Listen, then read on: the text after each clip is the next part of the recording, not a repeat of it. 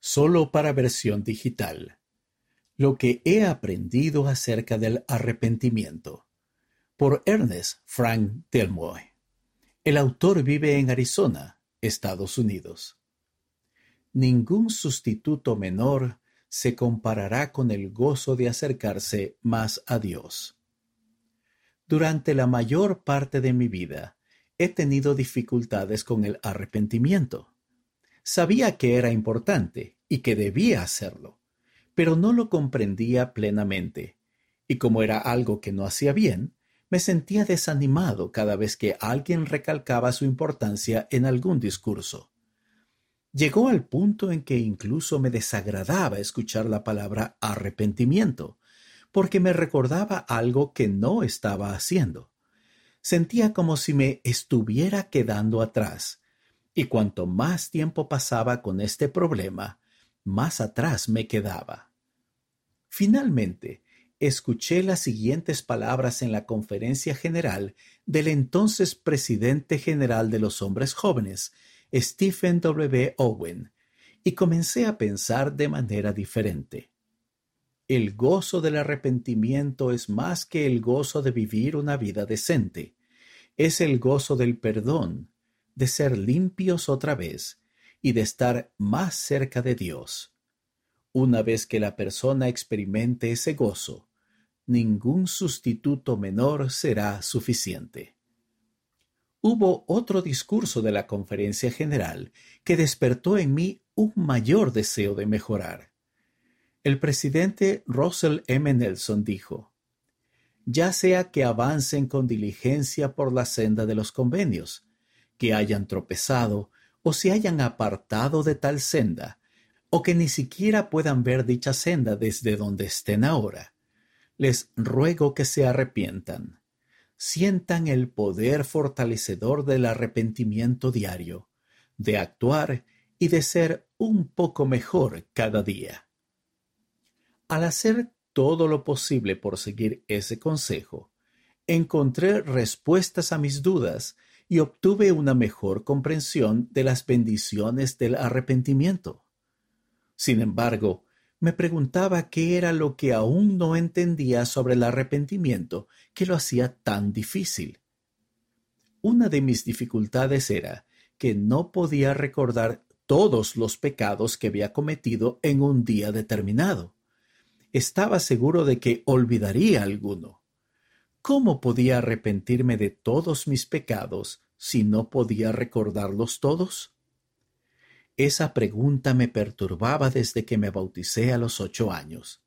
Sabía que debía arrepentirme, pero ¿qué niño de ocho años lleva la cuenta de cada pecado que comete para arrepentirse de ellos?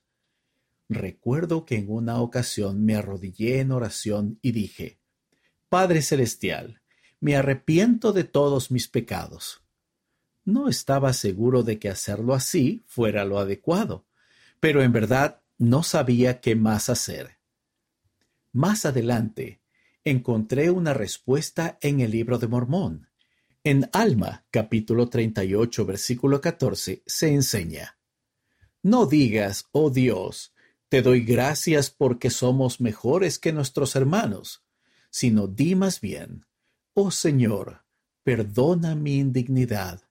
Sí, reconoce tu indignidad ante Dios en todo tiempo. Reconocer nuestra indignidad ante Dios nos ayuda a ser humildes, lo cual es esencial para el arrepentimiento. Además, podemos pedir al Padre Celestial que nos ayude a ver aquellas cosas de nuestra vida de las que debemos arrepentirnos, cambiar o mejorar. Él ciertamente sabe lo que tenemos que cambiar para llegar a ser más como Él, y nos inspirará en la mente y el corazón si pedimos con el deseo sincero de cambiar y arrepentirnos. La otra dificultad que tenía con el arrepentimiento era que no entendía completamente el concepto de abandonar nuestros pecados. En Doctrina y Convenios, sección 58, versículo 43, dice, Por esto podréis saber si un hombre se arrepiente de sus pecados. He aquí los confesará y los abandonará. Yo creía que abandonar nuestros pecados significaba prometer que nunca volveríamos a cometerlos. ¿Acaso aquello significaba que, si volvía a cometerlos, no los había abandonado anteriormente?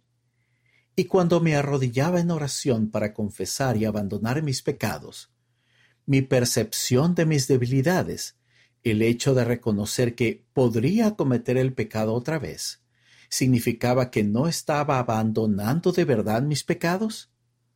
Sin embargo, he aprendido que abandonar mis pecados es más que tan solo sentir pesar por ellos. Si solo me limito a sentir pesar, probablemente no los haya abandonado. El elder Dale G. Renlund, del Quórum de los Doce Apóstoles, compartió esta reflexión. El escritor cristiano C.S. Lewis escribió sobre la necesidad de cambiar y el método para ello. Observó que el arrepentimiento consiste en regresar al camino correcto.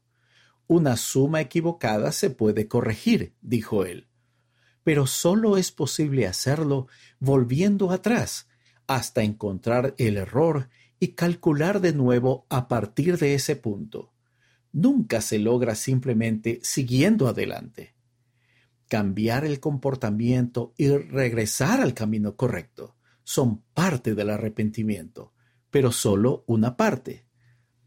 El verdadero arrepentimiento también incluye entregar nuestro corazón y voluntad a Dios y abandonar el pecado. Como se explica en Ezequiel, arrepentirse es volver del pecado hacer lo que es justo y recto, restituir la prenda y caminar en los estatutos de la vida sin cometer injusticia. Véase Ezequiel, capítulo 33, versículos 14 y 15.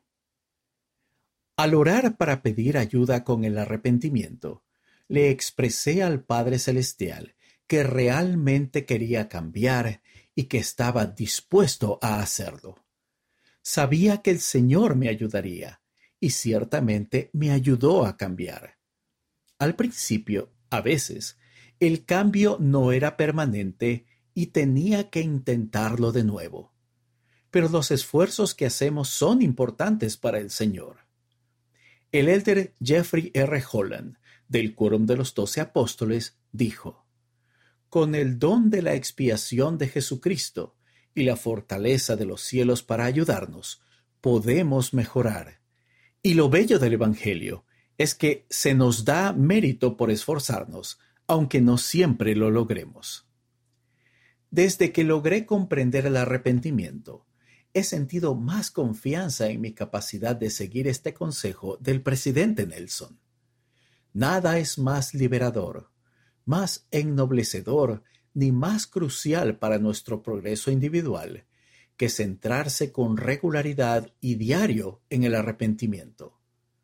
El arrepentimiento no es un suceso, es un proceso. Es la clave de la felicidad y la paz interior. Cuando lo acompaña la fe, el arrepentimiento despeja el acceso al poder de la expiación de Jesucristo. Cuando tomé la decisión de arrepentirme mejor, no tenía idea de que tendría una influencia de tanto alcance y tan duradera en mi vida. Las bendiciones que he recibido son reales. Llegué a darme cuenta de que los sentimientos de desánimo que tenía provenían del enemigo de mi alma, que no quería que me arrepintiera. También llegué a darme cuenta de que no se trataba tanto de quedarme atrás al no arrepentirme, sino más de las bendiciones que podría haber recibido si hubiera hecho más esfuerzo por hacer aquello que podía estar haciendo. A medida que he seguido haciendo todo lo posible por arrepentirme cada día, he sentido el amor y la dirección de Dios de maneras que apenas podría haber imaginado antes ya no me siento agobiado por el pecado. He llegado a reconocer el privilegio y la bendición que realmente es el arrepentimiento. Ahora entiendo lo que dijo el hermano Owen. una vez que hayan experimentado el gozo del arrepentimiento, ningún sustituto menor será suficiente.